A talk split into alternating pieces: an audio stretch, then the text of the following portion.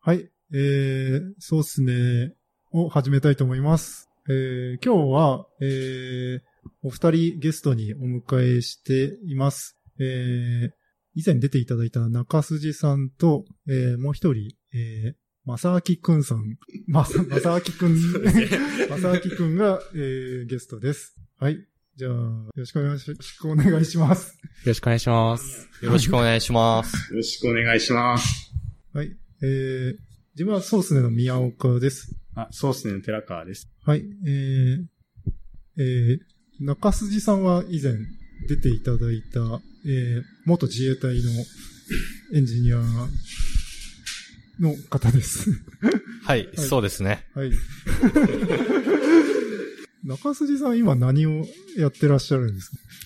はい、えっ、と、まあ、以前から引き続き、あの、前に出た時は、ライフスタイルデザインっていう社名でやってたんですけど、あの、社名変わって今、ファブリック東京で、あの、事業自体は、まあ、変わらずやってます。あと他、なんだ、4社ぐらい技術顧問今やってますね。はい。あと、知人の開発の手伝いしたりとか、ちょっと自分探しをしてます。自分探し。はい。うん。何のために働くんですか、そんなに？なんかですね、こう、楽しいなと思えることが少なくなってきて、心躍る出来事が少ないって書いてますけど、そうですね。そんな感じなんですね。そうですね。なので、その心躍る何かをずっと今探してますね。うーん。んで、まさあきくんさんが羨ましいって書いてますけど、はい。なるほど。心躍ってそうですもんね。そうですね。心躍ってそうだし、は いまあ、結構ね、あの、近いところで見てるんで、こう、はいいろいろ、まあ、後で話あるかもしれないんですけど、はい。なんか技術書店出たりとか、なんかね、ラウンジやったりとか、いろいろやっているんで、ああ、若さって眩しいなと思いながら、ええあの、見てますね。それで言うと今日は、まさきくんの保護者のつもりで来てますので、よろしくお願いします。よろしくお願いします。お願いします。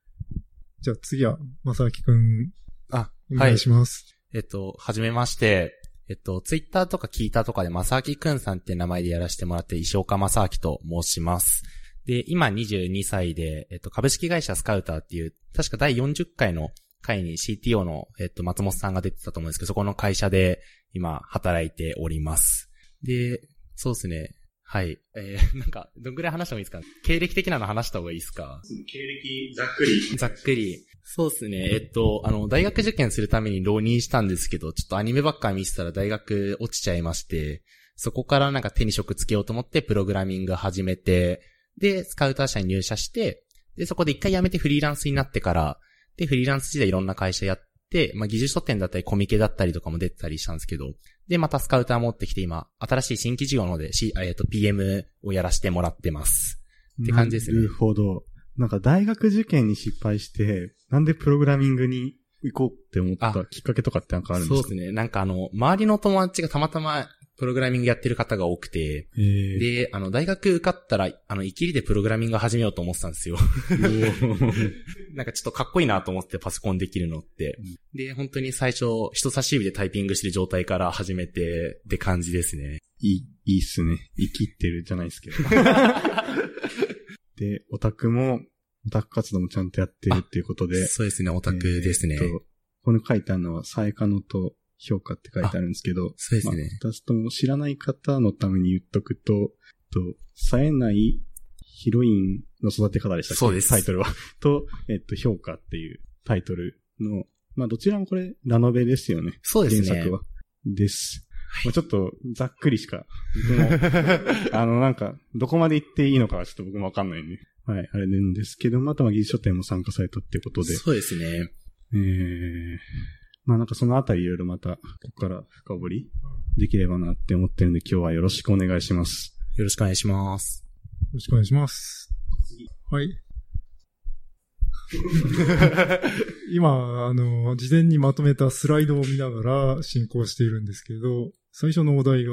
デザイナーとうまく協業するにはどうすればいいのか。と、これは中筋さんのこれ一応僕ですね。あ結構、そうですね、うん。なんかこの辺話そうと思ったきっかけなんですけど、やっぱ、その、ウェブデザイナーだと結構レベル感とかもまちまちだったりとか、あと、コーディングはあまり書いたことない人だったりとか、いろいろいると思うんですけど、そこのなんか、やっぱ、うまくやっていきたいじゃないですか。なんでやっぱ3人ともちょっと結構いろいろ知見があると思うので、その辺の話聞けたらなと思って、ちょっと議題にあげました。なるほど。はい。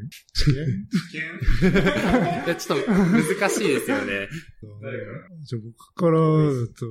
あんまりデザイナーと協業というか、なんかフロントで何か作るときは、とにかくドム構造だけ作っちゃって、スタイルはもう後で当てるっていう感じで作りますね。なので、まあ、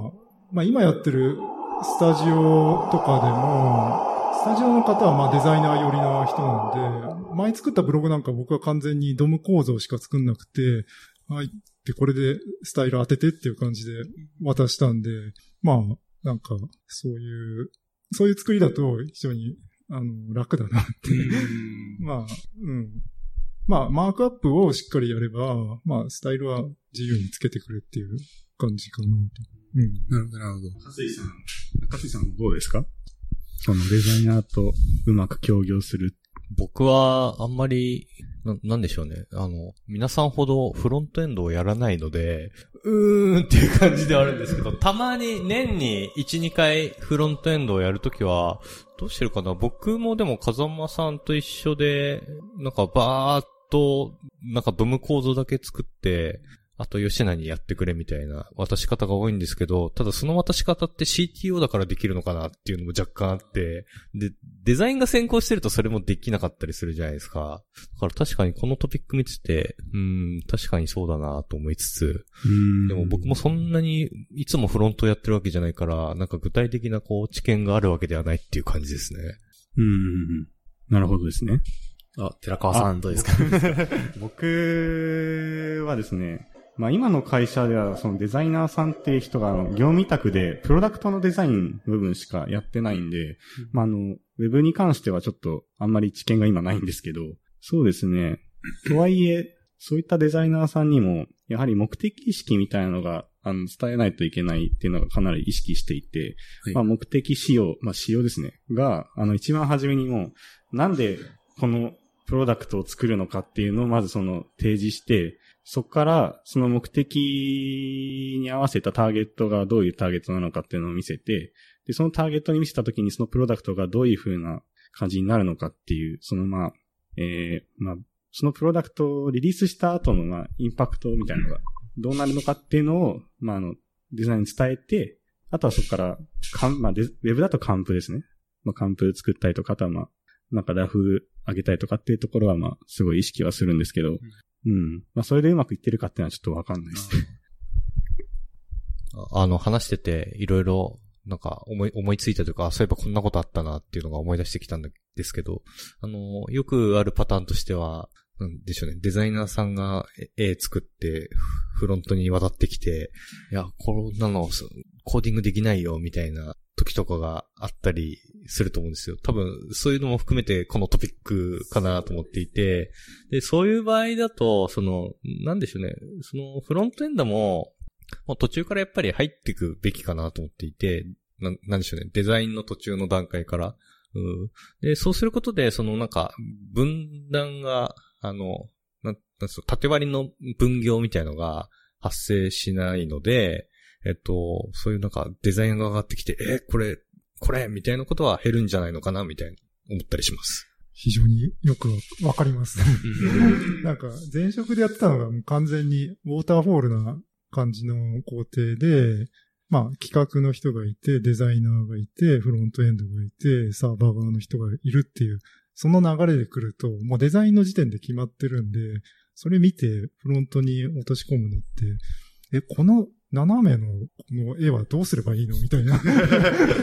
いうのがあって、まあそこに、まあだから企画段階でデザイナーとフロントがちゃんと関わるっていうのは、関わってその構造を決定するっていうのが大事なんじゃないかなって思いますね。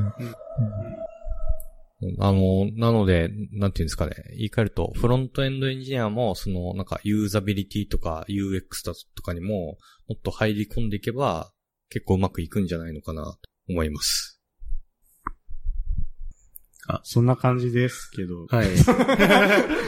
いいんすかね。なんかはい、例えばなんですけど、はいデザイナーさんがスタイルガイドとかを作ってくれるとかってあると思うんですけど、はい。そのなんか結構長くやっていくと、だんだんそのスタイルガイドが無視されて、うん無視されてるものが上がってきたりだったりとか、うんそこのやっぱコンポーネント意識だったりとか、やっぱお互いがその目線を揃えてやれたら結構楽だなとは思うんですけど、意外とそういうのって難しいなと思っていて、うん。なんかそこの、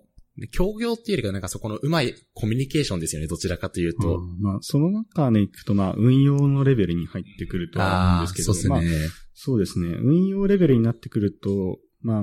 まあ、新しい人が入ってきたりとか、まあ、抜けたりとかもするんで、まあ、そこは、うん、まあ、ガイドだけじゃなくて、ちゃんとルールがしっかり決まってるのが大前提で仕事していかなきゃいけないんじゃないかなとは思うんですけど、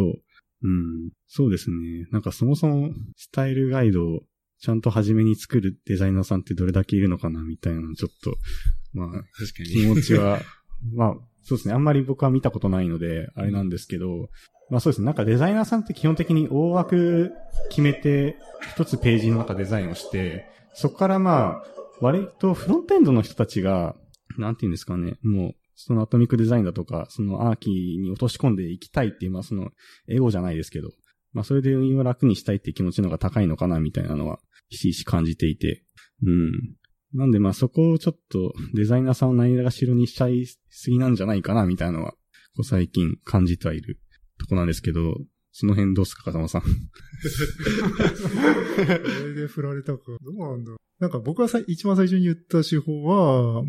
デザインとか関係なく、単純にドム構造を作って、そこに対して値を、まあコンポーネント的に入れていくっていう形で、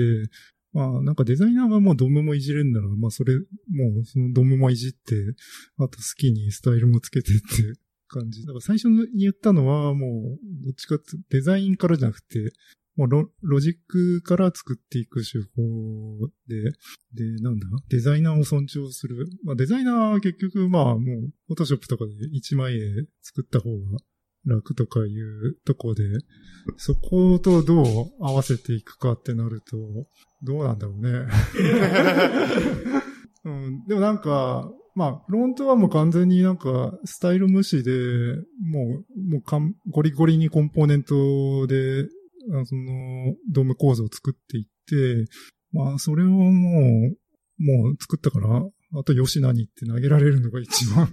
うん。うん。だからそこも、でもいじれるデザイナーだったら好きにできんじゃない？なんか、その、まあみんながみんなデザインがいい感じで触れる環境があれば、割とうまく仕事いくのかなっていうのはちょっと思ってて、なんかあのーこの前、ソースネでも話した菅原さんとかの会社さんだと、あのー、 Figma を、まあみんな、その経営者も使えたり、あの、デザイナーだけじゃなくて、フロントエンドもまあ、みんなそこゴリゴリ触っていくような環境があったんで、なんかそういう、そうですね、デザインシステムがみんなが触って、なんかここにない機能は、あの、作らないよぐらいのレベルで、あの、みんなが意識統一できれば、仕事しやすいのかなとは思うんですけど、まあ、それがそうですね。そうですね。どこまでみんなできるのかなっていう。まあ、すごい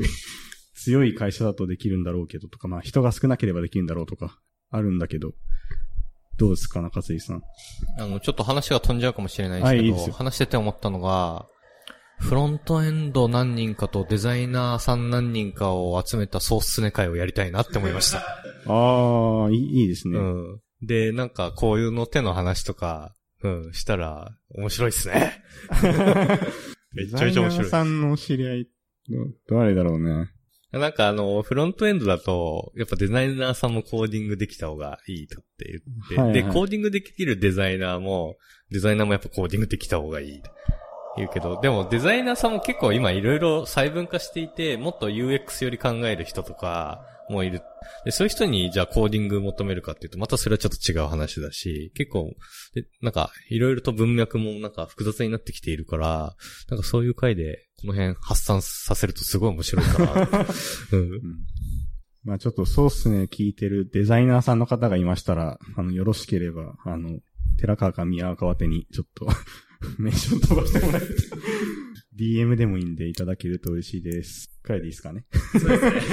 はい。じゃあ、次の議題いきますか。えー、まあちょっとさっきちょっと話はしたんですけど、アトミックデザインについてっていうところで、まあそもそもアトミックデザインとは っていう話をした方がいい？軽くしますか？僕がしますか？でお願いします。だ、誰だったっけ？アトミックデザイン作ったのって。わかんないよね。まあちょっとどこの人かわかんないからちょっと調べて、風間さん。うん、僕もわかんないんですけど、俺も覚えてないっすね。もうえー、多分なんか本とか出されてる方で、えー、このページとか、えー、ブラッドフロストさんっていう方、どこの方ですかね？海外の人でしょうね。なんかどの辺の海外なのかとかが、それはね、そうだよね。それは間違いないっすね。間違いないですね。わかんないかな出てこなさそうですね、国とかまでは。うんうんうんうん。なるほど。まあ、いっかじゃ あ。まあちょっと分かったら教えてほしいんですけど、えっと、まあ、 Atomic Design って、えっと、基本的には Atom、Molecules、えっと、 Organism、えー、 Template Pages はいっていう、まあ構成で、えっと、コンポーネント思考のアーキテクチャのことですよね。うん。うん。うん。まあ最小単位がアトムっていう。アトムは、まあ、なんだろうね。あんまり機能を持たない感じ。うん。そういうラベルとか、いう風に細分化していって、まあなんかその機能を持つのはこのレイヤーで、なんかデータを持つのはこのレイヤーで、みたいな、データの、なんだ、やり取りをするのはこのレイヤーで、みたいな、そういう、まあ設計、そのコンポーネントに分割していく手法の話ですね。話、そうですね。話をする。はい。はい。デザインについてはい。どう思ってうん。そうですね。その辺の話をちょっとしたいですね。じゃあ、まさきくん。あ、そうです ね。なんか、アトミックデザインすごい僕、いいデザインしそうだなとは思っていて、で、まあ、ここ最近だとそのコンポーネント思考なフレームワークとかがどんどん出てきて、で、よりこういうデザインからこういうとこが求められてきてるのかなとは思ってるんですけど、やっぱ実際実装するってなると、その、まあ、結局、どれがどれに当たるのだったりって、そういう定義だったりとか、あまりアトミックデザイン自体が、その実装のことまでは考えられてないっていうのが目立つなってのは個人的に思っていて、で、あんまアトミックデザインでうまくずっと続いてるっていう話もなかなか聞かないので、結構みんな最近アトミックデザイン、アトミックデザインっていう方多いんですけど、実際その辺どうなのかなっていうのは結構個人的な疑問だなっていうところですかね。はい。実際やると難しいというか、あの、結構サイバーエージェントの方とかを使ってて、なんか本とかも出してましたよね。うん。だから割となんか、この、ある程度の組織で、こう、がっちりそのルール作ってやっていく時の運用に必要なのかなと思ってて。なるほどですね。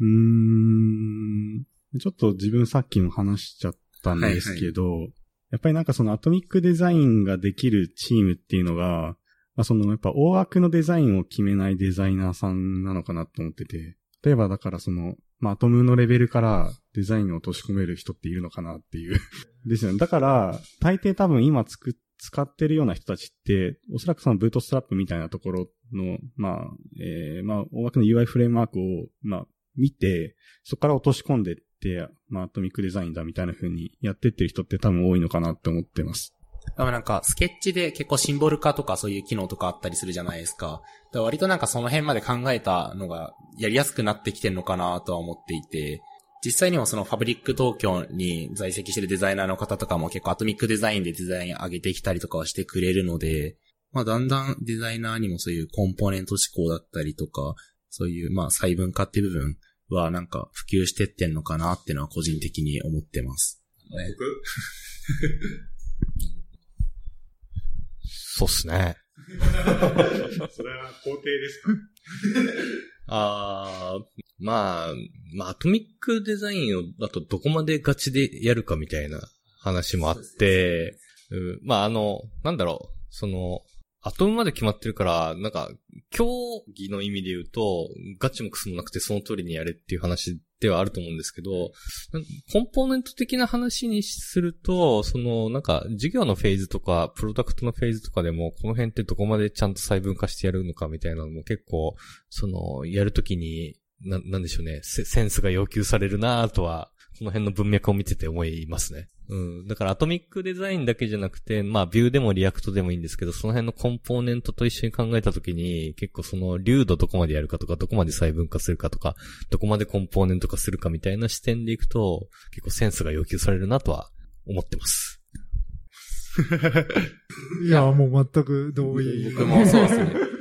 それこそ、最近はなんかもはやもうアトミックデザインでやんなくてもいいんじゃないかなっていうのは僕は結構思っていて、で、まあその会社の大きさとか事業のフェーズとかによって結構変わるとは思うんですけど、結構フロントエンドのコードってリニューアルすることって多いと思うんですよ。で、そこがまあフロントエンドの良さだったりとかもするんですけど、っていうのを考えると、まああとなんか結局作ったものあんま使われなかったりっていうのを結構見てきてるんで、まあそこまで流度細かくしなくてもいいのかなっていうのは思ったりしてます。そうですね。もうスクラップビルドですよね。大好きです。まあ、さっき言ってた、ブートストラップとか、サイバーエージェントぐらい大きいなんかサービスとかだと、まあ、結構その、きっちり枠組み、大きな枠組み決めて、まあ結構長期運用していくっていう、そういう現場だと、まあ求められるんだろうなと。うん。そう、あの、サイバーさんぐらいの規模になると、いっぱいプロダクトとかサービスがあって、うん。作ったものの再利用性みたいなのがすごい高くなるから、うん。なんか、それ、ROI というか、費用対効果みたいなのが見合うと思う。んでもなんか、ワンプロダクトのベンチャーで、ね、最初にそれやるかっていうと、うん。なかなか、あの、ね、デザイン的なピボットもあったりいくと思うし、そうね。要は、これって、工業製品を作る上での、その部品を定義しましょうみたいな、ある意味話なんで、うん。はい。ね。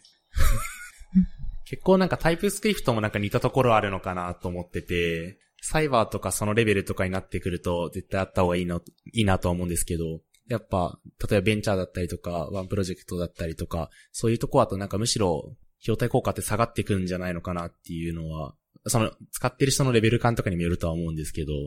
どうなんですかね？でも、アトミックデザインとはちょっと別、あまあそう文脈は違いますけど。まあ、あれば、やっぱ最初からあった方がいいなとは、うん、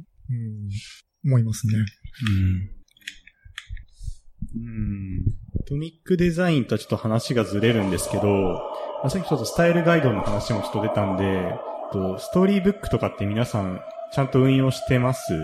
か？っていう話なんですけど、うん。で、なんかストーリーブックの良さって、まあやっぱその、あれもコンポーネントごとにえっと、ビューを分けていて、まあその中で、まあストーリーショットとかのテストをかけたりとか、書いてるものを実行したものをユニットで見れたりとか、そういうところがまあ便利なんだとは思うんですけど、まあそれを、まあまとめて誰が何を見て、何が得するのみたいなところって、やっぱりその、えー中規模な規模のプロジェクトになってくるのかな、みたいなのは思っていて、まあちょっとそれに近いのかなって思って、今の話だけで言うと。うん。なんか、うん、アトミックデザインやったんだけど、じゃあ、誰が見るの？みたいな。それ誰が使う、その、想定でこれやってみたの？みたいなところが、ブレているから、そうなっちゃうのかなって思っていて。まあ、そのサイバーさんぐらいになってくると、ちょっとサイバーのさ、よか、わか、わかってないんだけど、ない、わかってないんだけど、そう。きっと、その、それを使って誰かが、なんか、喜んでるからきっと、うまくいってんだろうな、とはちょっと思いますね。うん。っていう感じだと思うんですけど。そうですね。そうですね、になった。いじられちゃう。そうですねって言うと。いじります。あー、まあじゃあちょっとアトミックデザインの話こんぐらいにしときますなんか他に話したいことあります？大丈夫ですか、大丈夫そうですお本当ですか？じゃあ、次行っちゃいましょう。はい。次がですね、グラフ QL についてなんですけど、グラフ QL をじゃあ実際に業務で使っているよっていうのはこの中で、業務では僕は使ってないですね。使ってない。顧問先の一社が、はい検証で使い始めましたぐらいです。検証で使い始めました。じゃあ、風間さんは、まあ、プライベートとかだと使ってるとは思うんですけど、うん、業務では使ってないですね。まあ、クエリーランゲージだから、問い合わせを記述する言語ですね。うん。うん。うん。なんだろうね。まあ、フロントからすると、なんか REST API を記述するより、REST API に問い合わせるより、まあ、あ、簡単だなっていう、簡単っていうか、もうドキュメントが、あの、なくても、あの、グラフィック QL とかで、まあ、その、どういうノードを持ってるかっていうのが見れるんで、えー、まあ、便利だし、なんか、サジェストとかも聞くんで、まあ、フロントからは便利ですとしか言いようがないんだけど、多分サーバーサイドはいろいろグラフ QL のために、まあ、その、API 実装しなきゃいけないから、いろいろ大変なんだろうな、というぐらいの感想です。なんか、あんまよく知らないんですけど、なんか REST API 実装するのと GraphQL でやるのってサーバーサイドの実装コストってそんなに結構変わるもんなんですか？うん、ちょっと僕もそこまで、あの、やれてはいないので、あの、実装コストが高くなるのかっていうのは、あんまり答えられないとこではあるんですけど、なんかそのあたりを、まあ、簡潔にできるようなサービスっていうのは最近出てきていて、あの、例えば AWS の AppSync なんかは、えっと、割と、えー、最近、まあ、ドキュメントを書かれてる会社さんも多いので、うん。まあ、サーバーサイドの知識がなくても API を、まあ、AWS 上の DynamoDB とかから引っ張って、まあ、API 化していくみたいなとことかは、うん。まあ、できるんじゃないかなとかは思ってますが、まあ、あんまり触ってないのでわからないですっていうのが 感想なんで。そうですね、僕も、僕の方でも、案件ではまだ使ってはいないんですけど、まあ、プライベートで、そうですね、例えばグラフ CMS のようなグラフ QL を吐き出す、あの、えー、ヘッドレス CMS とかは、えー、使ったりとかはしているんですけど、まあ、その程度のレベルですね。グラフ、えー、 Contentful とかも、まあ、ベータで今、グラフ QL 対応してますけど、まあ、その辺とかくらいですね。うん。さっきあの、フロント実装はグラフ QL の方が楽って話あったと思うんですけど、はい。確かあの、スタジオさんで Contentful と Nuxt で、あの、ブログをやってるっていうのを、まあ、以前その聞いたで見たんですけど、グラフ QL が出たらそっちに変えますか？あれは、実は、コンテンツフルは別、寺川くんのやつの方で、あスタジオでは、あの、フレームリンクっていう、Firebase を CMS にするやつを使ってて、あはいはい。それはまた別なんですよね。そうですね。で、グラフ QL の話だと、まあ、僕は、まあ、まあ、直接、普通に使ってるのは、あのー、 Gatsby っていう static site、はいはい、 React の static site generator と、あと最近出た Vue 版の Gatsby の Gridsome っていうのがあって、はいはい、で、それは、あの、グラフ QL どこに使ってるかっていうと、その static site generator のシステム的に内部サーバーをグラフ QL、グラフ QL サーバーを立ててて、なので、各コンポーネントからは、その、ローカルのグラフ QL サーバーに問い合わせに行って、で、そっから先は、また別途、レストでも、あの、グラフ QL でも、あの、ファイルシステムでも、まあ、えー、自由なんですけど、まあなんだろうね。直接サーバーに対して GraphQL で問い合わせるんじゃなくて、そのギャツビーとかがやってるのは内部的に GraphQL サーバーを立てて、そこにデータを、あのー、取り込んで一元化することで、各コンポーネントからはもう一元化した GraphQL で問い合わせができるっていうのが一番メリットになっていて、で、まあそこは楽になるだけじゃなくて、その後ビルドした時に、その、データを全部静的化できるので、まあ、要はあれってもう、ローカルにデータベースがあるような感じで、その外部リソースが使えるんですよね。だから、そこが非常に良くて、多分、これから、その、なんだろうね。まあ、特にスタティックサイトジェネレーターだと、まあ、データをどこに持つかっていうころで、もともとなんかローカルのソース内のマークダウンとかを単純に HTML に変換してたんだけど、まあ、でも API で外部からデータも欲しいよねとかなると、そうするとそれ用にあの外部の API とか書かなきゃいけないけど、まあそういうのを中間に GraphQL 設けることで、まあそれをローカルのマークダウンだろうが、外部の API だろうが、同じように問い合わせができて、あの、非常にスマートっていう。そう。なんかそのデータの問い合わせを一元化するっていうところで、GraphQL は API 直接叩くより非常にスマートだなと思います。うん。いや、結構今後増えていきそうですね。便利そうやな、ぐらいの えっと、まあ、グラフ QL のスキマって基本的にクラッドを、まあ、自動生成するようなところの機能とかも備わってるし、または型が、もうそもそもスキマを定義するときに、まあ、必ずタイプで、例えばユーザーの型を作る場合とかだと、そういうストリングとか定義とかするじゃないですか。だからその辺をした上でちゃんとフィールドを定義するんで、まあ、ブレないっていう設計思想がやっぱりグラフ QL ってあるんで、そういうところで、まあ、あんまり逸脱しない API っていうか、まあ、例えば本当ブログ作るとか、なんかそれぐらいなものとかだったら、とかまあ、いろいろその案件にもよるとは思うんですけど、うん、まあ、ブレないなっていう感じはしてます。案件投入、どうですかね？皆さんしていきそうな感じはしますか？まあ、プライベートでは基本的に多分みんなやっている感じだとは思うんですけど、風間さんとかなんか、スタジオで使う機能とかありそうですか？うーん、なんだろう、まあ、作っても、まあ、データを、データソースどこに持つかで、まあ、仮にだから Firebase が、まあ、Firebase は違うか。まあ、 Contentful とかをデータソースにするんだったら、まあ、GraphQL で。やるだろうし、まあ、GitHub とかも GraphQL で読み取りはできるし、うん。まあ、使えるとこだったら使えばいいんじゃない？どううん。なんだろう。いや、まあ、用意されてれば、レストより便利だから まあ、エンドポイント一つになって楽だしね。うん。なんだっけ、誰か言ってたけど、なんか、まあ、グラキュールでできれば、なんかもうストアいらないよね、みたいな話もあり。うん。うん。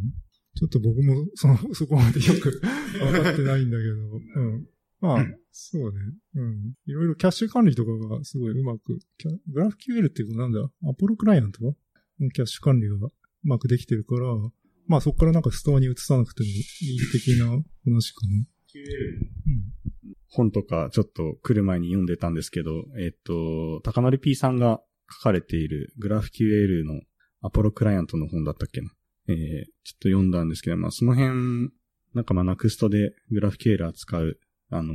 なんかパターンでいろいろ書かれていて、うん、まあクライアント側としては結構まあ使いやすいなっていうものになってきてはいるんで、うん、ちょっとちゃんと CTO としてね、サーバー側の方も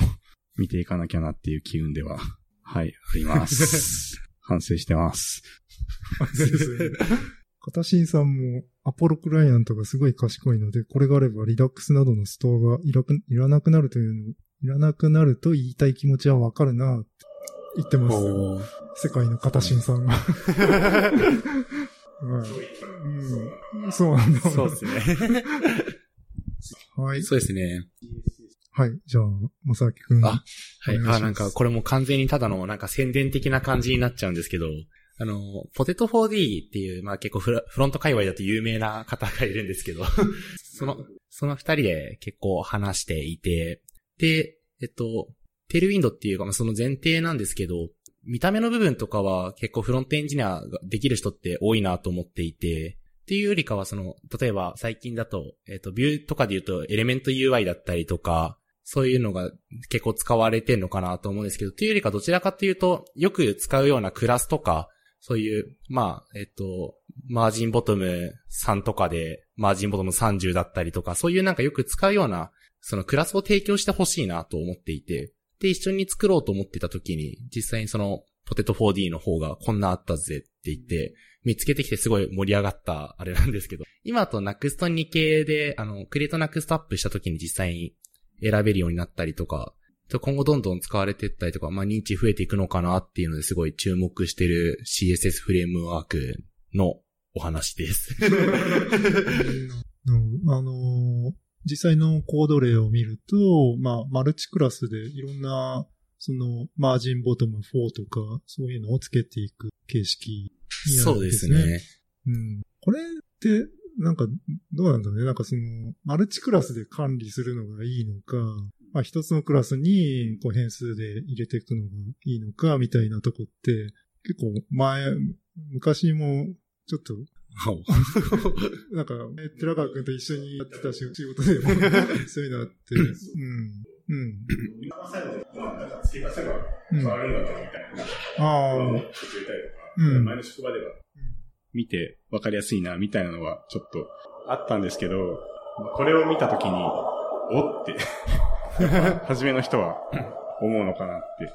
思いますけどね。なるほど。僕らがちょっと、おって思ったのは、そういう、なんだまあ、ササーバーサイドの人に渡すようだったら、これの方が便利だったら、まあ、うん。あのどうなんですかあの、全部多分使う必要はないとは思うんですけど、うんそういうなんか、もう毎回決まってうん作ってるようなクラスとか、もしあるのであれば、これあると便利だよねっていう感じで、なるほど。フレスクスとかその辺とかも結構便利なのかなっていうのは個人的には思ってるんですけど、確かにまあ、今、多分聞いてる方はわかんないと思うんですけど、開いてドキュメントだと見ると結構カオスなんですけど、多分、そうですね、うまく使えばここまでひどくはなんないのかなって気はしますね。うん。まあ、これは、まあ、あくまでサンプルとして、まあ、こう、全部これでやるとこんな感じになるよっていう、まあ、割といっぱい入れてる感じですね。まあ、テキストだったらテキストのサイズをテキスト XS とかつければ、まあ、そのクラスのサイズになるっていう感じで、うん、そうですね。なんか、ここうん、書いたくない。もちろん、その学習コストみたいなのは書きたくないです そうですね。まあ、あと僕もちょっとクラス名とか考えるの結構苦手なので、ちょっと偏差値がなさすぎて、ちょっとしんどい時があるんで。どうなんですかね。こう、まあ普通にクラスとかももちろん作るんですけど、これうまく使い合わせてやってあげると、まあ可読性とかいう部分も結構良くなってくるのかなっていうのは、僕の想定だと思っているって感じですね。なんだろうな、昔こういうマルチクラスの運用してて、なんかが気に食わなかった思い出があって。なんだろうな、なんだろうね。CSS のフレームワークって、だいたいマルチクラスじゃないですか？ああ、違ったっけ？なんか、そ多ういう。分そうですね。うん。そうですよね。まあ、だからまあ、今って、まあ、 React とか Vue とか使うと、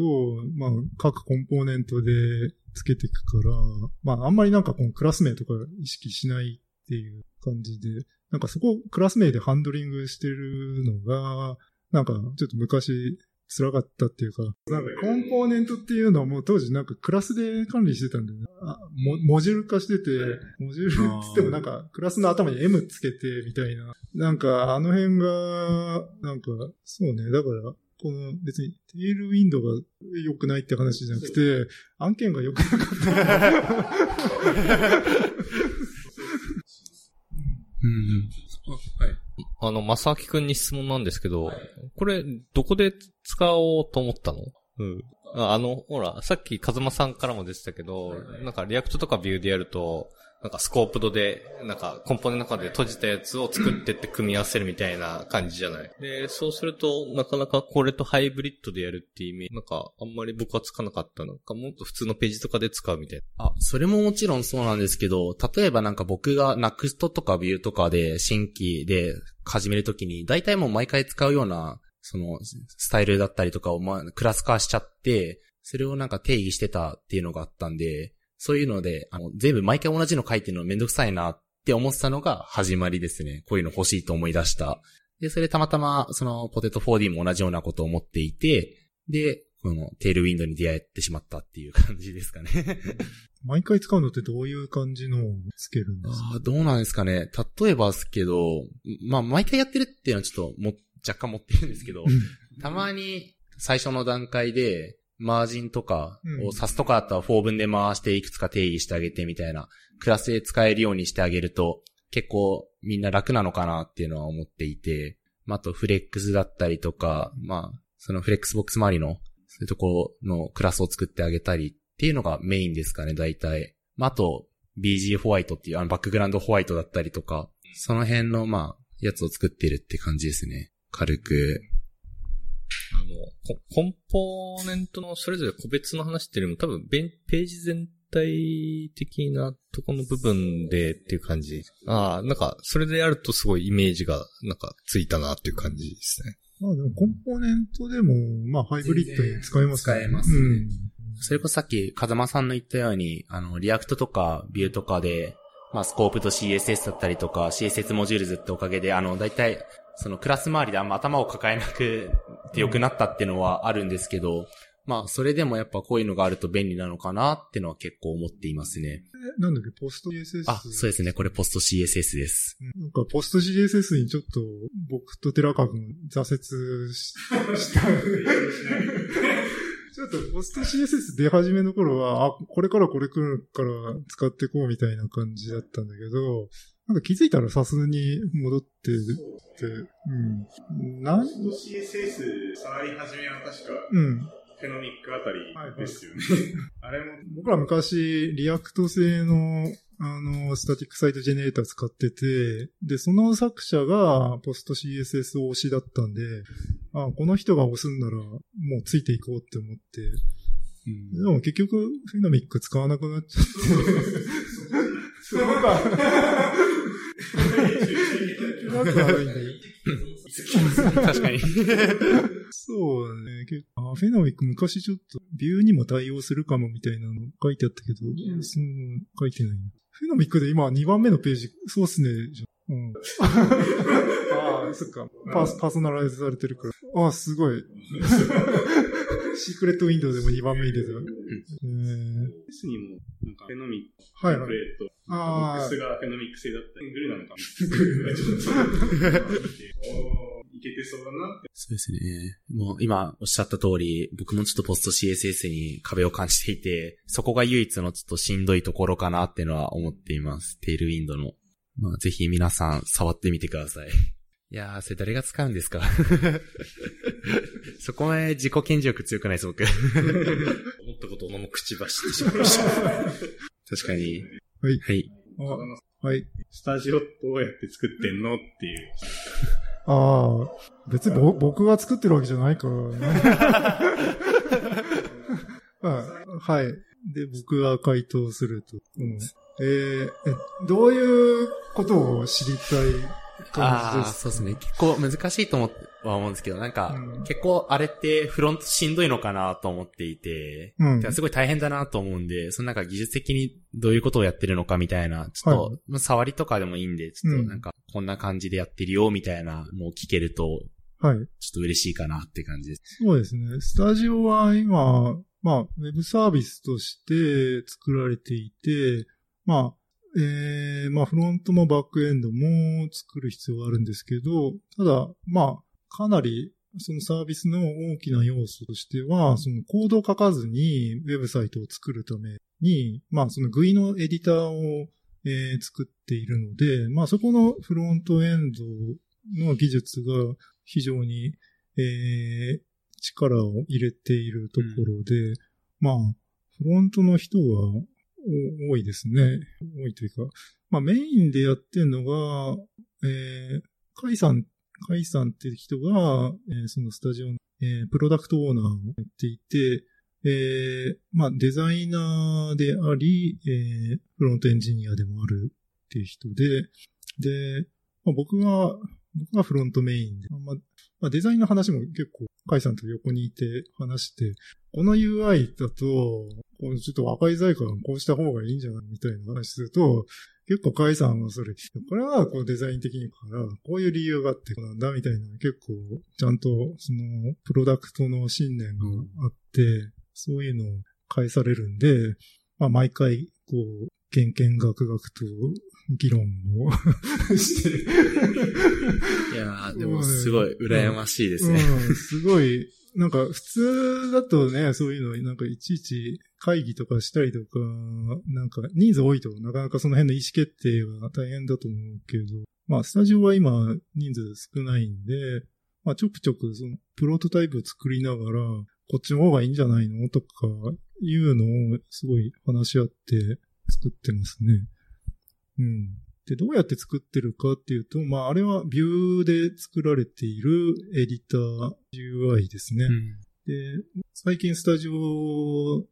に、あの、開発に参加するようになったのも、もともとその、えー、あれ、いつ頃だっけ ?1 年以上前とかの、なんかビューのミートアップで、そのスタジオの会さんがこういうの作ってますっていうのを発表してて、ああ、そう、 Vue、Vueとか Reactでもいいんだけど、まあフロントエンドっていうと、いかにこう管理するかっていう話だと思うんだけど、まあその、えー、型をつけたりとか、このメンテナンスをしたりとか、でもやっぱ、フロントエンドってもっと UI を作りたいよなと思って、だからそういう時に、あのー、その GUI と、GUI のツールを作ってるスタジオさんって、ああ、面白そうだなと思って、で、それで最近、えー、まあ、知り合いの菅原さんって人経由で、ちょっと、風間さんも参加してみないって言われて、やろうかって言って、えー、今作ってますね。うん。すごい、フロントエンジニアからしたらすごい幸せな環境ですね。そうなんですね。今のやっぱりフロントエンドって結構向いてる方が、まあ、いかに秩序を保つかみたいな。まあ、うん、めちゃめちゃそれは大事だし、僕もすごいそっちの方が興味あるっていうか、まあいじっても壊れない、ちゃんとテストされたりとか、そういうのも、まあ、めちゃめちゃ重要だけど、まあ、でも、もっとね、UI、フロン、なんか、UI がやっぱデザイナーのものになっちゃってるっていうよりは、なんかそのフロント技術持ってる人が、いや、今のフロントだったらこんなことできるよぐらいな感じで、結構フロント主導でデザイン、デザインというかね、デザイン UI、UX? うん。まあそこのユーザーのストーリーを考えて、まあこういう風に操作したいはずだから、こうしようみたいな。うん。それをなんかフロントの技術ある人が考えてった方が、なんかいいんじゃないかなと。うん。そうっすね。いや、いい環境なんじゃないですかね。まだやめないよね、でも。そうだよね。うん。完成したらどうするの？うん。なるほど。まあ、これはまたあれだね。スタジオ会をぜひやりたいねって、風間さんとは喋っていたんですけど。ぜひ。そうですね。ちょっと、あの、お呼びしていただけるのであれば、まあ、ちょっと遊びに行こうかなみたいなのは思ってますけど。 Slushの時に一回、あの、CEO の方とはお話少しだけして、 Slushってね、なんかあの、スタートアップが、あの、出展して、あの、こういうスタートアップしてるよっていう、まあ、あの、ヨーロッパの方で発信されたイベントなんですけど、まあ、あの、規模的には Tech in Asiaとか、あの、 TechCrunchみたいな感じのイベントで、そこにもスタジオさん来られてて、その時に初めてちょっとお会いしたんですけど、そうですね、そこでちょっと、まあ。ああ、その時ね、金髪だったからね、まあ、覚えてないかもしれない。もう一回、はい。んでください。って感じで、スタジオの話こんな感じですかね。はい、大丈夫です。大丈夫ですかね。じゃあ、どんどん行きますか。えーっと、プロダクトを作れるエンジニアにはどうなったらなれるのかっていう。そうですね。ちょっとなんかエモい話な感じに。まあ、どう、どうすかね。プロダクトを作れるエンジニアなんか、エンジニアってただ、その言われたものを作って終わりじゃダメだと個人的には思っていて、うん、その、それこそさっき結構話し上がってきた UX の部分だったりとか、そういうサービスに絡む部分も一緒に考えられて、意見できて、よくできていけるエンジニアがなんか、やっぱ市場価値とかも高くて、生き残っていくのかなってのは思ってて、うん、やっぱそこ、やっぱ最前線走ってる3人が今ここに集まるので、いろいろ。なるほど。そうですね、お話ししたいですね。このプロダクトっていうのは、え、ウェブだけの話ですか？それとも、なんか、リアルなものとかも含めて。全般的にじゃあきますか。なるほど。うん。なんか自分は最近すごく思うんですけど、広く知りたいんですよ。いろんなことを。っ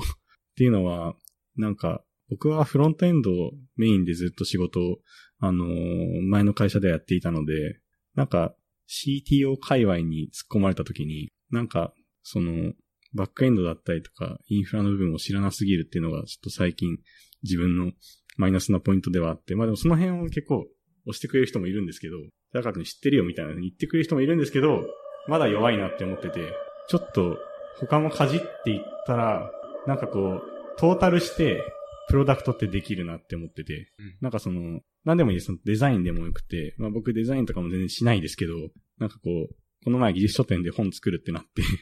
誰もやる人がいないから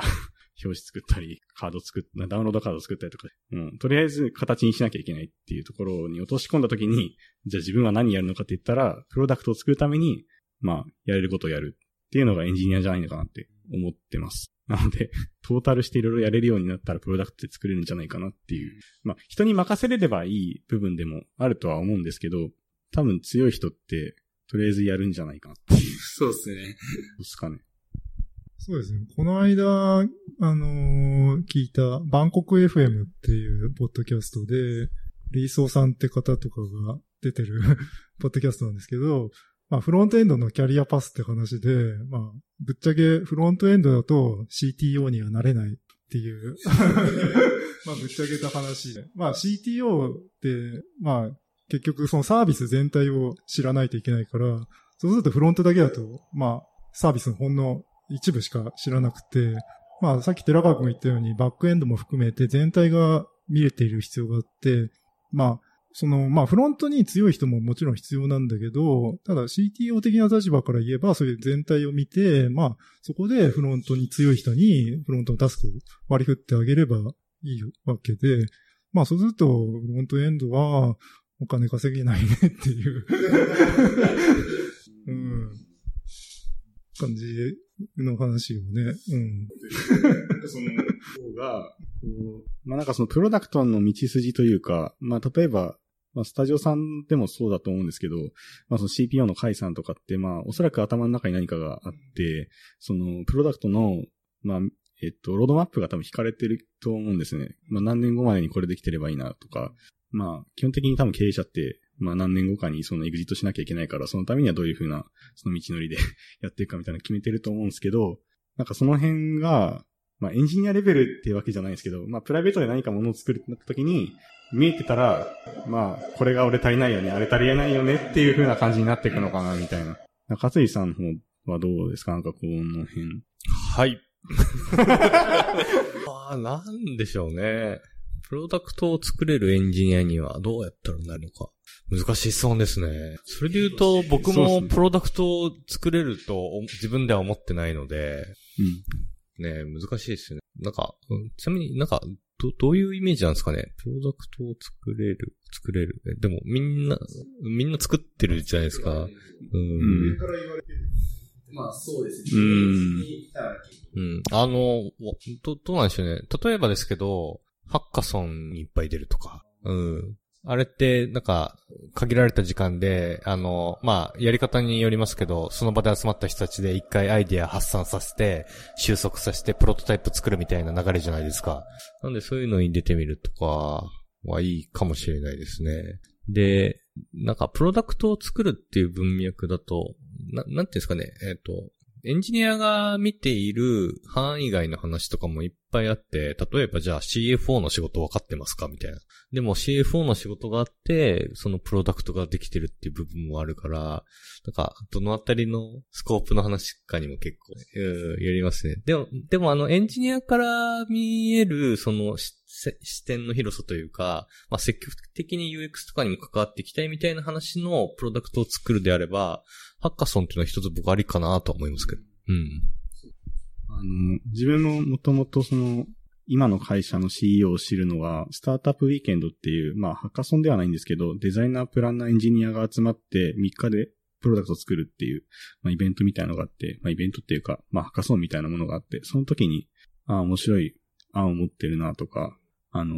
まあ、そこに集まったデザイナーとかと一緒にやって、楽しいなって思ったところがあったんで、まあ、そこで一緒になって、自分が今何できるのかっていうのを見つけて、最終的にプロダクトを作るっていう体験を一回してみると、なんか、わかんないですけど見えるんですかね。うん。うん。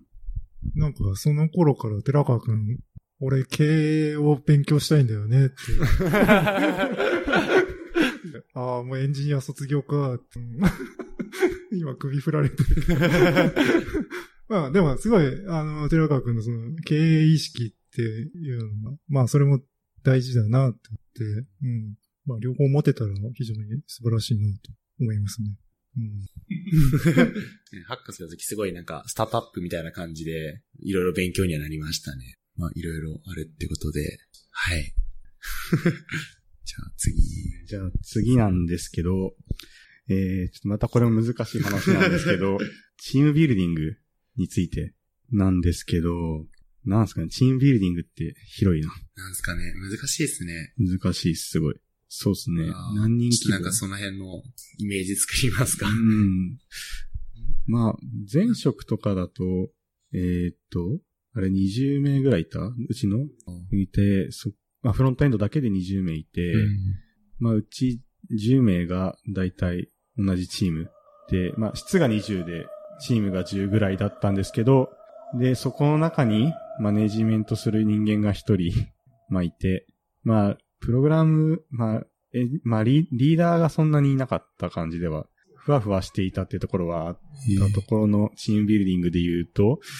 うん。それ結構マネージャー的にはしんどくないですか？そうで。すよね。まあ、しんどいのかなとは思うんですけど。まあやっぱ結構チームでスキルのばらつきが大きかったなぁと思っていて、うん。まあでもそれはそういう現場はしょうがないと思うんだけど、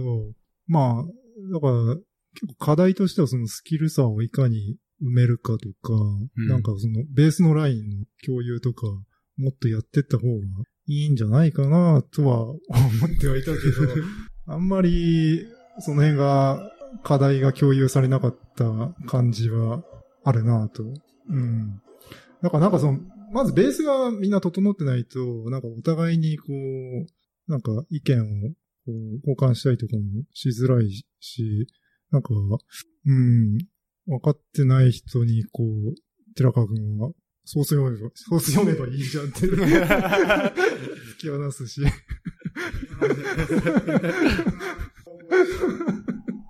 風間さんそれついてきてる。まあ僕はね、うん、いやあのーやってきたから。もちろん、だからついてこれる人はいるんだけど、なんかすごいスキルのさ、ばらつきがあると、やっぱりなんか、なんか、そう、結構その場で、やっぱ、ついてこれなくても、なんか、みんなな、あんまり意見言わない、言いたく、なんか、はい、なんか、なんか分かりましたとか言うんで、やっぱそこでちゃんと分からないっていうことをむしろ共有してほしいし、でもなんか、なんか僕はなんかその辺課題とは思ってたんだけど、ただ別に僕がリーダーとかじゃなかったから、なんか僕がやんのもあれだなっていう。その辺を見通せる人が必要。まあ、寺川君一応テックリードを張ってた。うんまあみんな、そう、テックリードで、だからチーム全体というよりは何かあったら寺川に聞けっていう感じで、なんかジェンキンスわかんないんだけど、みたいなのとか、まあとりあえず寺川君に聞いてっていう。そういう感じだと、ちょっとチームではないうんなっていう。うん。で、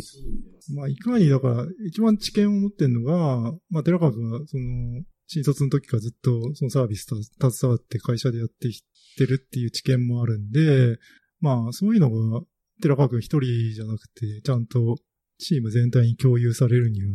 どうすればいいかっていうところで、でなんか、結局、ドキュメントを書書けっていう話になって、いや、ドキュメントは辛いんだよねっていう、うん、うん、そう。ちゃんとしてる会社さんってなんかドキュメントしっかりしてるよみたいな話はやっぱちらほら聞きますよね。なんか、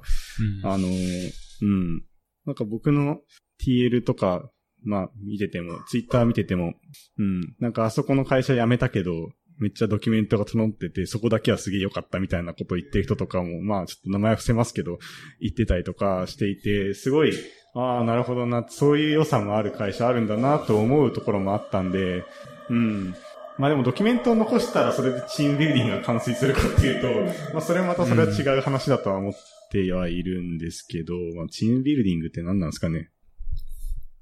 僕、僕？ああ。チームビルディングですね。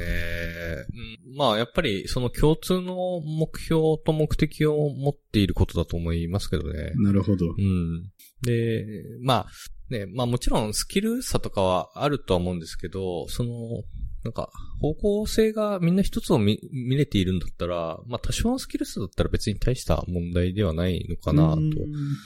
僕は思いますけどね。もうう、ん。あざっす。はい。なんか月並みな回答ですいませんね。うん。でも、うん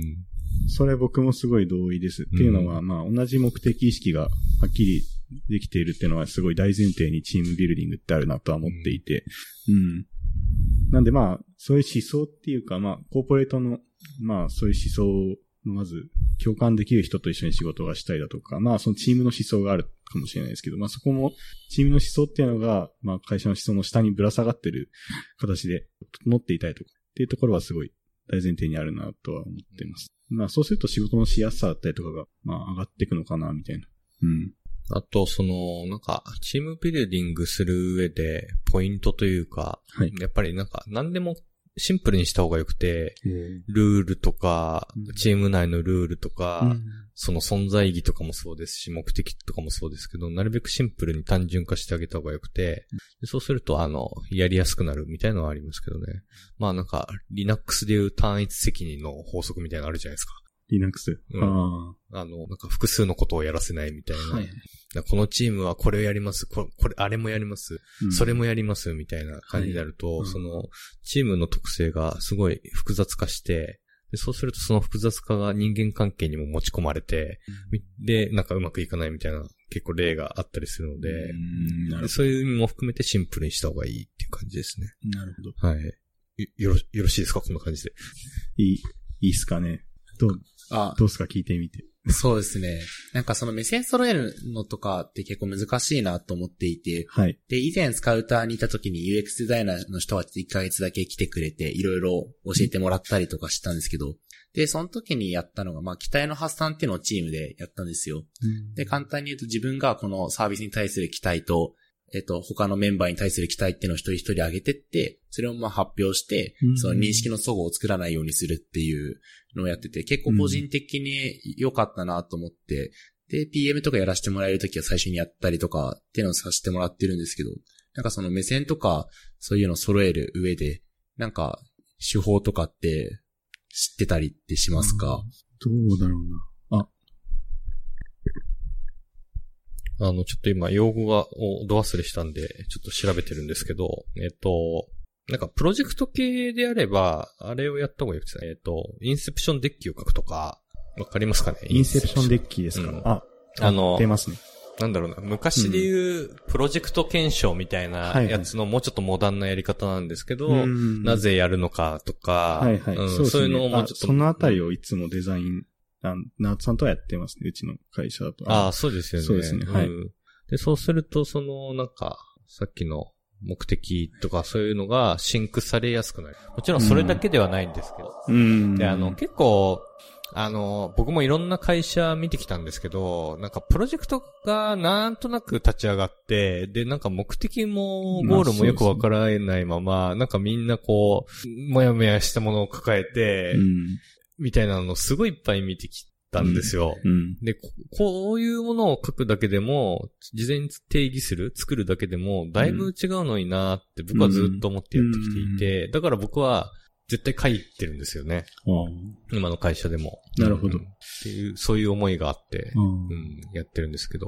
なんで、そういう、やっぱり、あの、世の中にフレームというか、考え方とか、そういうテンプレートがいっぱいあるので、やっぱり、まずは、そういうのを真似するっていうのは、一つ大事かなと思います。うん。なんか、そういうフレームワークとかって結構あると思うんですけど、はい。その辺って、ど、どこでキャッチアップしてきてるんですか？なんか、プログラミング関係とかだとわかるんですけど、そういう、はい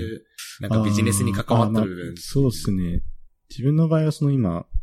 周りがブグロービス系の方々が、あの、経営学院の方々と一緒に仕事をしたいとか、する機会が多いので、割とそういった用語がパンパン、ミーティングで飛び交ってくるので、まあ、そこでキャッチアップすることは多いですけど、多分エンジニア関係の方々でキャッチアップするってなると、どうなんですかね？あどういうとこで見てます？例えば、さっき言ったハッカソンとかいろんな人が来るから、そういうのを持ち込んでくる人がいるから、うんそこで知るとかあるとはいはい思います。はい。まあやっぱでそういうことですよね。まあ本とかはもう月並みだからちょっと言わないですけど、うんハッカソンとかあるとですね。うん。うん。あとはあれじゃないですか、その、エンジニア以外とも交流するっていう。まあそうですね。うんなかなか渋い顔してるね、風間さん。確かに、確かに。うんうんうん。まあそういうイベントに行くとか。イベントに行くとか、うんあとはそのエンジニア以外でもなるべく近い部分、デザイナーさんとか、そうですね。うんで、デザイナー、例えば UI デザイナーさんと最初繋がって、で、その先に UX デザイナーさんとかもいて、で、うん UX デザイナーさんとかになると結構この辺のフレームの話とか結構詳しい人いっぱいいるから、そうそこか、ら知見を得るとか、うん。はい。前、寺川くんと一緒に行ったイベントが、なんか DMM で開催されたデザイナー向けの、あれなんてイベントだっけ、ちょっと忘れちゃったけど、あれ行ったら結構面白かったんだよね。へえ。うん。何が面白かったかな？ああ、そっか、しようと思ってしてないんだ。なんか僕が面白いなと思ったのは一つ、なんか、デザイナーだと結構賞を取ることををすごい意識してて、なんか、結構その辺ってエンジニアにはないなっていうか、なんか評価軸がちゃんとあるって。まあ、機械学習とかの人だと、あれも、なんだ、カグルとかそういうので、なんか、うん、なんか、スコア、賞があったりとか、うん。結構なんかその、ちゃんと成果を出すっていうことを、あのー念頭に、あのー仕事するっていう意識が結構今までエンジニアの勉強会ではなかった視点だなと思って、あの、なんかさっきどこで出会うのかみたいなちょっと話になったと思うんですけど、はい。なんか、そうい、そういえば、はい。去年ぐらいお二人狂ったようにいろんなイベント行ってませんでしたっけ？あだから俺なんか結構出会ってんじゃないのかなって今思い出したんですけど。あ、でも割とエンジニア向けのイベントが多かったあ、本当ですか？とは思っていて、まあ、風間さんちょっとどうかわかんないんですけど、まあ僕は結構、そうですね、基本エンジニア向けのイベントうん。はいはいはい。とか、まあ、その時は本当久しぶりにデザイナー向けのやつとか行ったり、まあ、あと、僕らが言ってるのキーボードクラスターとかの、えーイベントとか、ちょっとまたニッチなとこではあるそこでもやっぱすごい面白いですね。なんか行ってみると、うん、なんか、やったことない 世界がそこにあるので、うん。まあ、なんかそうですね、そのボード系のイベントとかもみんなで行ったりとかしたこともあったかな。一回ハスケルの読書会行ったら、すごいおじさんだらけで、これがハスケルかって。うん、うん。いつもと雰囲気違うなって思って。よかったですね。なんか、読書会で本を、そのハスケの本読んでいくんだけど、あの、カッコの部分を、の読み方に工夫があって、なんだっけ？なんか、開きカッコ、閉じカッコとかね、カッコもなんか鍵カッコと山カッコ、網カッコ、なんだっけ？あ、そっか。カッコと閉じカッコは国家っていう、カッコ何々国家ってそれが普通に使われてて、おーって、新しい文化だって。だいぶずれたね。違う文化も知れたよ。はい。えーっと、エンジニア社会でうまく生きていくコツは、はい。なんか、結構、疲れちゃったんですよね。あー、なんだろうな。結構、ちょっと、言葉悪いかもしれないですけど、フロント界隈の人とかのツイッターとか見てると結構、女子校みたいなのを見てるイメージわかりますか？なんか、お互い褒めてチヤホヤしてみたいなのを結構感じて、褒めてます？結構どうなんなんか、鬱になっちゃうっていうか、なんか、そうですね。あと、ちょっと、治安が悪かったりとか、もう結構目立つなっていうのを思っていて、そういうのにストレスを感じずに生きていくコツっていうか、そもそもそういうのどう思ってるのかっていうの。あのー、まさきくんは SNS に依存しすぎなんじゃないかなと。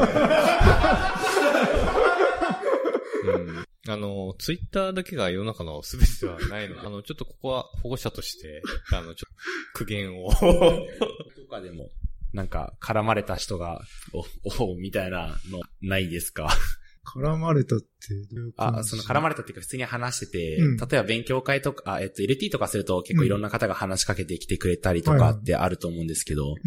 なんかたまに、お、何言ってんだっていうのうん。があっか、怖いなんかちょっと最近ツイートしたんですけど、直近で言うと、うん Nuxt Meetupの方で、うん。まあ、 Vueか Nuxtかっていう、その技術選定どっちにするかっていう話をちょっとさせてもらいまして、はい。その後勉強会でちょっと絡まれた人に、いうん。やなんかお前は Ruby と Rails 比較すんのかみたいなこと言われて、ああ。お、おーみたいな、なんか、うーん。でもなんかその人はあんま Vue分かってないんじゃないなあ今だとやっぱビュー CLI で作るか、なんかクリエイトのそうはいはいみたいな。まあそれは明確に違うよっていう。うん。なんか、そういうので、ちょっと疲れちゃったっていうか まあ、そこでちゃんと反論できるように、いや、VueCLI で作るかどうかの話でしょ。うんだこそ分かってんのっていう。あの、僕、あの、あれ、ちょっと前に流行った、嫌われる勇気って本ってわかりますかね？あの、2、3年前ですかね。うん。あれって、その、アドラーっていう人の心理学がベースになってるんですけど、あの、なんか、あるコミュニティで疲れた時は、より広いコミュニティを意識すればいいって書いてありましたよ。うん。究極は宇宙ですね。宇宙ですね。はい。だから僕も、なんか人生に疲れた時は星空を眺めるんですよね。で、そうすると、この広い宇宙の中で、俺はちっぽけな存在で、なんでこんな小さいことで悩んでるんだみたいなこと。すごいわかる、それ。僕も悩んでた時、雑草を見て、大地を感じてました。ああ、そうです。すごい。上を見るか、大地を見るかそうですねみたいな。。すごい強く来てるな、こいつって思いながら、あの、泣いてました。うんそう。そうで、あの、大体僕が宇宙を見て、その後に出す結論っていうのは一緒で、別に死ぬわけじゃないからいいか。思ってますねはい。自衛隊の時は何度か死にかけたんですけど、今は、まあ仕事してても死なないので、うん、ちょっと話が飛んじゃいましたね。でもあの広いコミュニティに目を向けるっていうのは、あの、うん。本当にいいかなと思いますね。あの、エンジニア社会って言ってもいろいろあるじゃないですか。うん。で、別に究極言うと、そこのコミュニティが合わないと思ったら、別のコミュニティに属せばいいだけだと思うので、うん。なるほど。それすごい、なんか、わかるというか、我々は、僕とか中筋さんは当然のように言ってるけど、なんか、えー、22歳でしたっけ？あ、そうですやっぱその年齢だと、やっぱいろんなものを意識するようになって、で、多分、もうなんか、年齢重ねると、だいぶどうでもよくなってくると思うんですよね。うん。でも、いや、今、すごいそのセンシティブなところが羨ましいし、さ、最初に冒頭に中筋さんが言ってた、なこう、きらめくもんがないみたいな、いうところに繋がってくる。羨ましい。なるほどうん。まあ、いろいろ傷つき、なね、考えて悩んでいくしかない。うんまあ僕はもう息子の成長をね、あの、鍵から見守るという感じですよ。うんそうですね。効率よく成長するためにはどうすればいいかっていう。今回結構初心者っていうか、そういう新卒応援みたいな回になっちゃってるんですけど、いいですね。結構、あ、なんかこの話しようと思った経緯なんですけど、なんか友達とかに最近、あ僕がエンジニアになったっていうのも知ってるんで、なんかプログラミング始めたいんだけどみたいなことを結構相談とかされたりとかもあったりとか、まああと社内でもその、まあ初心者っていうか、駆け出しのエンジニアとかも結構いて、結構、あとまあ JS ランジっていうのをイベント、えっ、と、ハンズオンのイベントをポテト 4D と一緒にやらせてもらったりとかもしてるんですけど、その結構教えるのって難しいなっていうのはやっぱ改めて感じさせられていて、そこを、まあ学習するのはもちろん大事なんですけど、より早く効率よくやっていくにはどうしたらいいのかなっていうのをちょっと3人から聞かせていただければなと思っております。うんでもなんかその聞いてて、教える方になってるって時点でもうそれはもう成長しやすいなって。なんか人に物を教えるって自分が完全に理解してないとできないから、うん、そういう教える機会があるっていうのはすごいいいことだなって。うん。そうですね。あ、どちらかというと多分、えっと、僕が成長するっていうよりか、成長させるにはどうすればいいのかっていう文脈かもしれないですね。なるほどなんか、まさきくんの世代だと、そもそもなんかそのパソコンを買って何かやるって人って、どのぐらいの割合なんですか？うん。どうなんですかね。なんかみんなスマホしか使わないのが、はいはい。なんか僕らの世代だったら、まあ、パソコン買わないってことはないと思うんだけど、スマホだけで済んじゃう人も結構多いんじゃないかそうですね。高校とかは特にパソコンは、あの iPhone に音楽入れる機械だと思ってたんで。そうですね。なんか、全然話脱線しちゃうんですけど、申し訳ないんですけど、この前その、風間さんのお父様がやってる写真展に、あの、私行ったんですけど、あの、ちょっと全然脱線しちゃうんですけど、まあ、ちょっと話をつなげようとすると、その写真展に行って思ったのが、あの、まあ、その写真展の内容が、1960年代の風景を、あの、スナップしてるんですね、お父様が。な。鉄道が好きで、その、父がその大学時代の頃に、日本各地の鉄道を撮って回ってて、まあその鉄道っていうのが、まあ今よりちょっと幅の小さい企画の軽便鉄道のやつで、それが昔の昭和オリンピックの頃の時代を境目に、もうなんか再開発されて全部なくなっていく。なくなっちゃうから取りに行かなきゃって。その大学の頃にも日本中で、それを、まあ最近になって やっとプリントして、それが結構良かったから写真展やったっていう。えっと、まあ、その写真展に行ったんですけど、そこで、まあすごい、まあ面白いなって思ったのは、半世紀でこんなに社会って変わるんだなって、まあ一番そこがビビッときたんですよ。はいはい。で、なんかその、だから今我々がやってるこう勉強だとか、何々、まあいろんなその、まあカルチャーのやってることとかが、まあおそらく、まあ何年後か、まあ例えば20年後には、それちょっと古くなってるみたいなとか、まあフロントエンドだったら1ヶ月後古くなってるみたいなのはあると思うんですけど、なんか別にそういうのは関係なしに学ぶのが楽しいっていうのを多分、まあその時当時多分その、なんだろうな、お父様が ちょっとなんかこう、これ面白いなって思ったさりげない風景がその、残ってることがすごい素晴らしいなと思って、記録するっていう。それは大事だなと思っていて。だから今こうやって、ポッドキャストしたりとかしてるのも、なんか、割と大事なのかなと。うん。記録するってことだと、ちょっとまた話飛ぶかもしれないけど、なんか、まあ効率よく教えるってことで、まあぜ、前にゲストに出ていただいた、あの、港川さんって、あの、漫画でわかる、あ、はい、はい、漫画でわかるシリーズ、若葉ちゃんの本書いてる、あのー、人がいて、で、港川さんがすごく気をつけてるのが、なんか技術を学ぶときに、実際自分がこうつまずいた点とかをもう全部メモしてて、そういうなんか初心者がこう分からなくなるところをすごく記録してる。で、それをもとに漫画とか書くと、非常に初心者がつまずくとこ。なんか、デーモンって何って言って、デーモンって悪魔みたいな、そういうのとかも漫画にしてて、なんか、すごく、それは、なんか初心者さんが、こう、その技術わかんない時に、やっぱすごく共感するし。なんかその宮戸川さん自体もね、そのデザイナーがエンジンを学ぶ立場の人だから、やっぱりドッカーとかも全然わかんないって状態からいろいろこう学んで、わかんなかったことを一つ一つ克服してってるっていう、まあそういうなんか初心者が学ぶストーリーになってるっていうのが非常にそれを作るために記録するっていうのが大事だなと。うん。っていうので、まあ言って、まあ思ったんですけどね、いろいろ。なんか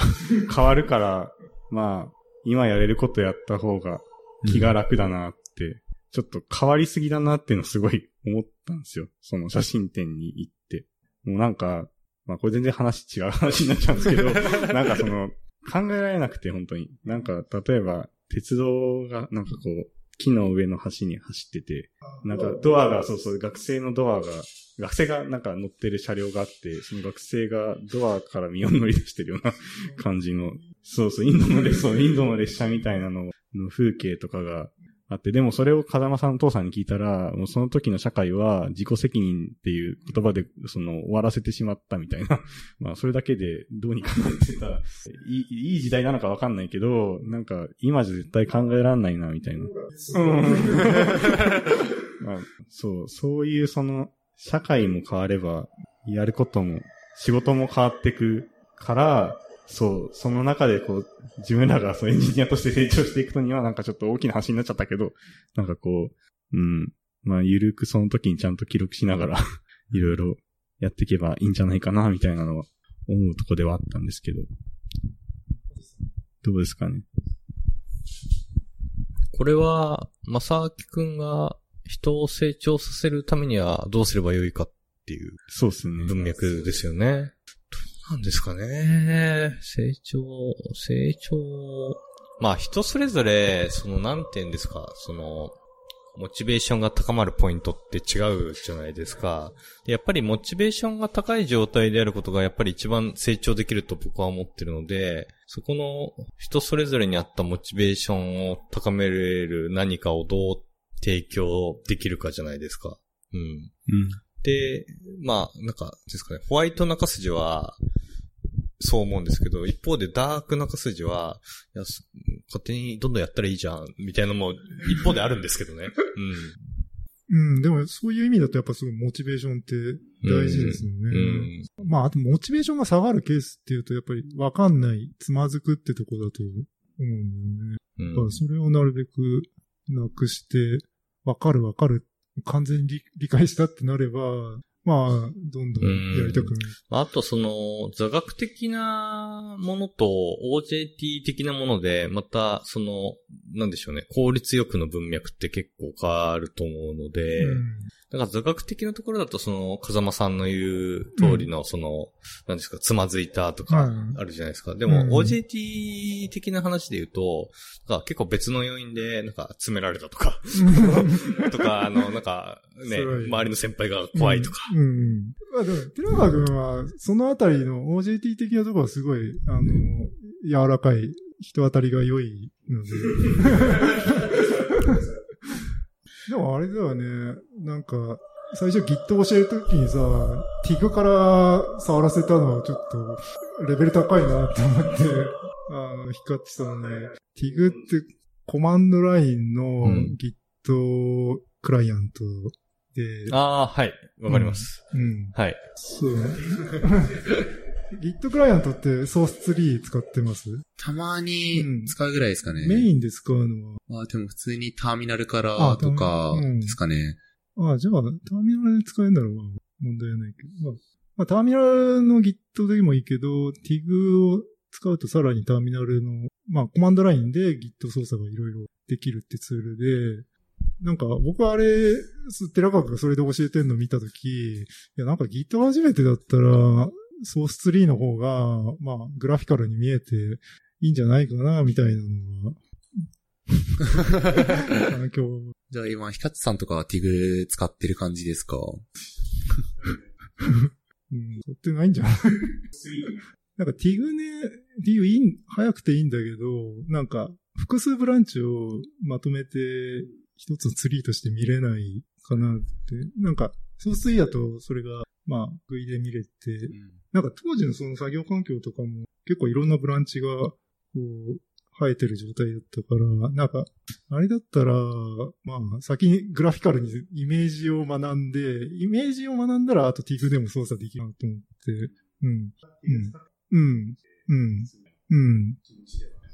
なんか使うことはできるけど、なんかイメージができてんのかなって、なんか、教えるとか、こう、ものを覚えるってなんか、イメージがこうインストールされるかっていう感じだと思って。うんちなみに僕はコマンドラインしか使わないので逆にあの、ソースツリーをこう持ち込まれて、うん。これ使い方がわからないんですって聞かれても、ごめん、俺もわからない、みたいな感じになるんですけど、もしかして寺川くんもそのクラスターかなって。と、その、まあ、もともと、はじめそうですね、新卒の時にはあんまり使っていなかったってのもあって、あえっ、と、教えてもらった時にはもう CLI だったんですよ。なんでまあ、CLI で理解してっていうふうに言われて、うん、まあ理解し、理解したってなって、うん。で、いざ教えるってなった時に、そうですね、イメージを伝えるべきだなって、まあ今反省はしてるんですけど、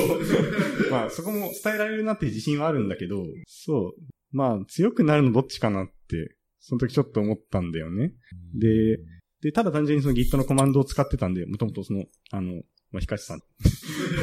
だったんで、あ、じゃあ、それ使えるんだったら、これも入れてみたら、くらいの感じでしたね。その中、みんな、あんな、チーム全体してリベースとか、うーん、うん、はいはい。うん、うん。中身を見せながら解説したことが、あの、それはだから Git っていうのは、こういう仕組みになってる。ブランチとか消しても大丈夫なのは、それはただのポイントだから、みたいな話をして、なんか、コマンドを打つだけだと Git ってそんなに理解できなくて、なんか、あれがどういう構造になってんのかとか、いうのを、まあ、それさえ知れば、まあ別に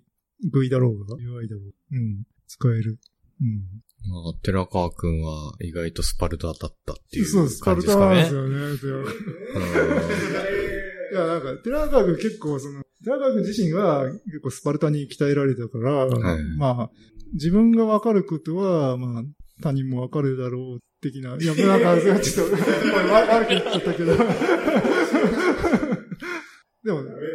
まあでも割とそういうとこあるよね。なんでわかんないのかな、的な。うん。うん。うん。そうそうそう。うん。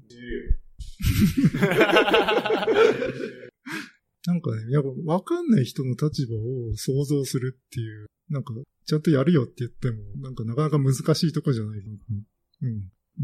なんだろうね。まあ、なんつうか、まあ、て寺川君がなんかこう、結構サクッと分かっちゃうタイプだと、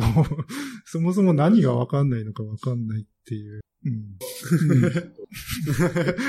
まあ、それだったらまあいろいろな、分からない人の意見をいっぱい聞いて、あ、ここが分からなくなるんだとか、そういうのを拾っていくといいのかな。なんか、ちょっと話脱線しちゃうんですけど、はい。そうっすねって、こう、毎回かわかんないですけど、風間さんがうん寺川くんを説教するみたいなのがちょいちょい入りますよね。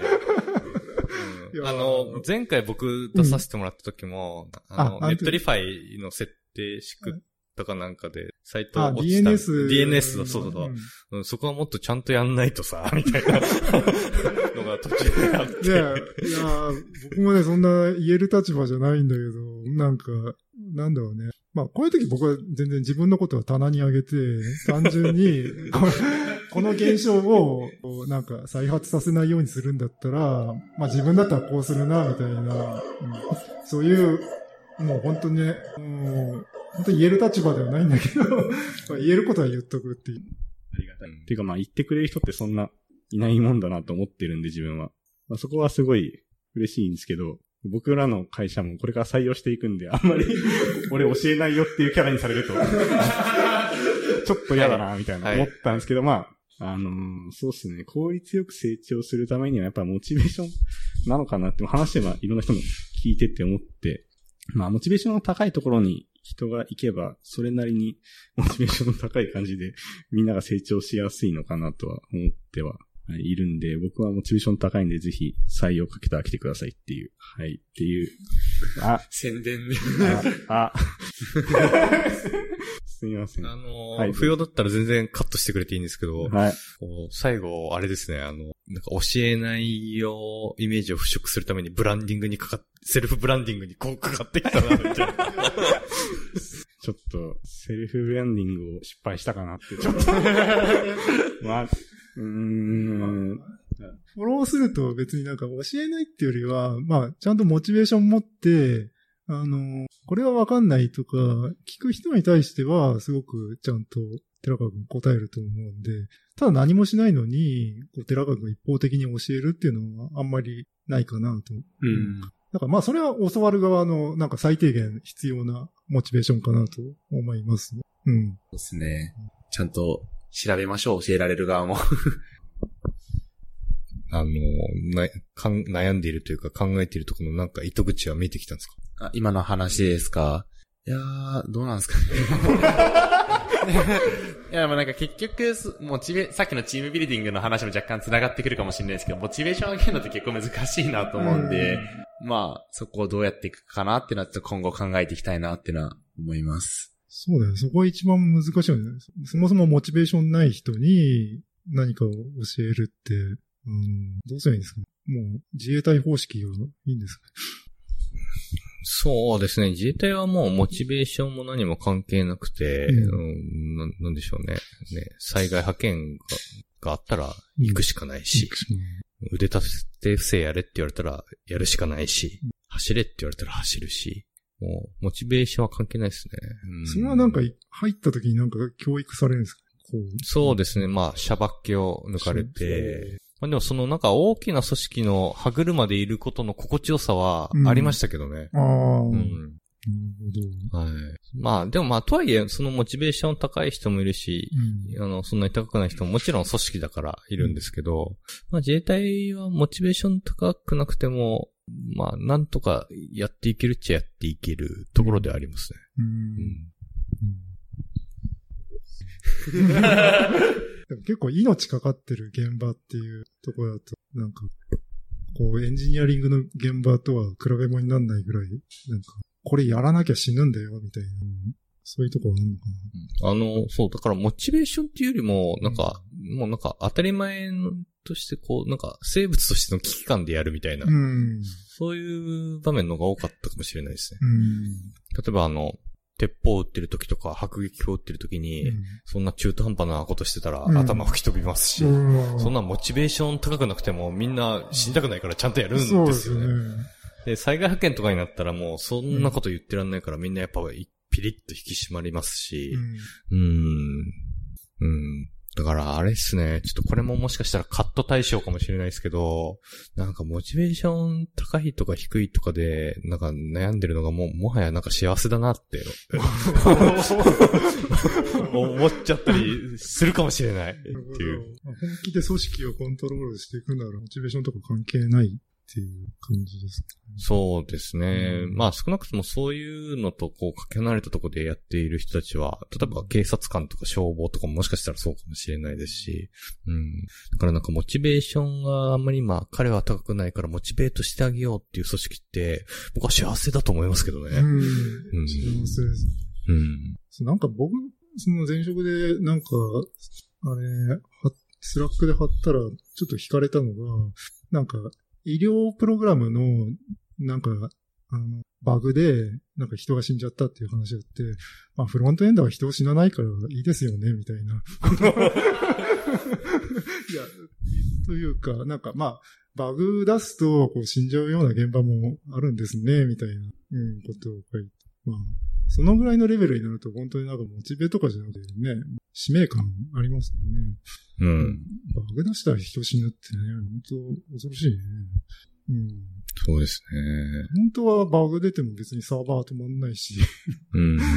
インフラに比べても全然クリティカルじゃない、気楽な現場。それで言うともしかしたら会社が死ぬ可能性はありますけどね。うん。なんか、今の話で分かったのが、なんか僕もフリーとかでいろんな話いただいて仕事化させてもらったんですけど、そこでぐらいまでできるようになったのって、結構詰められるのが嫌で、もうやるしかねえ、寝ずに頑張ったからなのかなって、そういう環境行くのが一番早いかもしれないですね。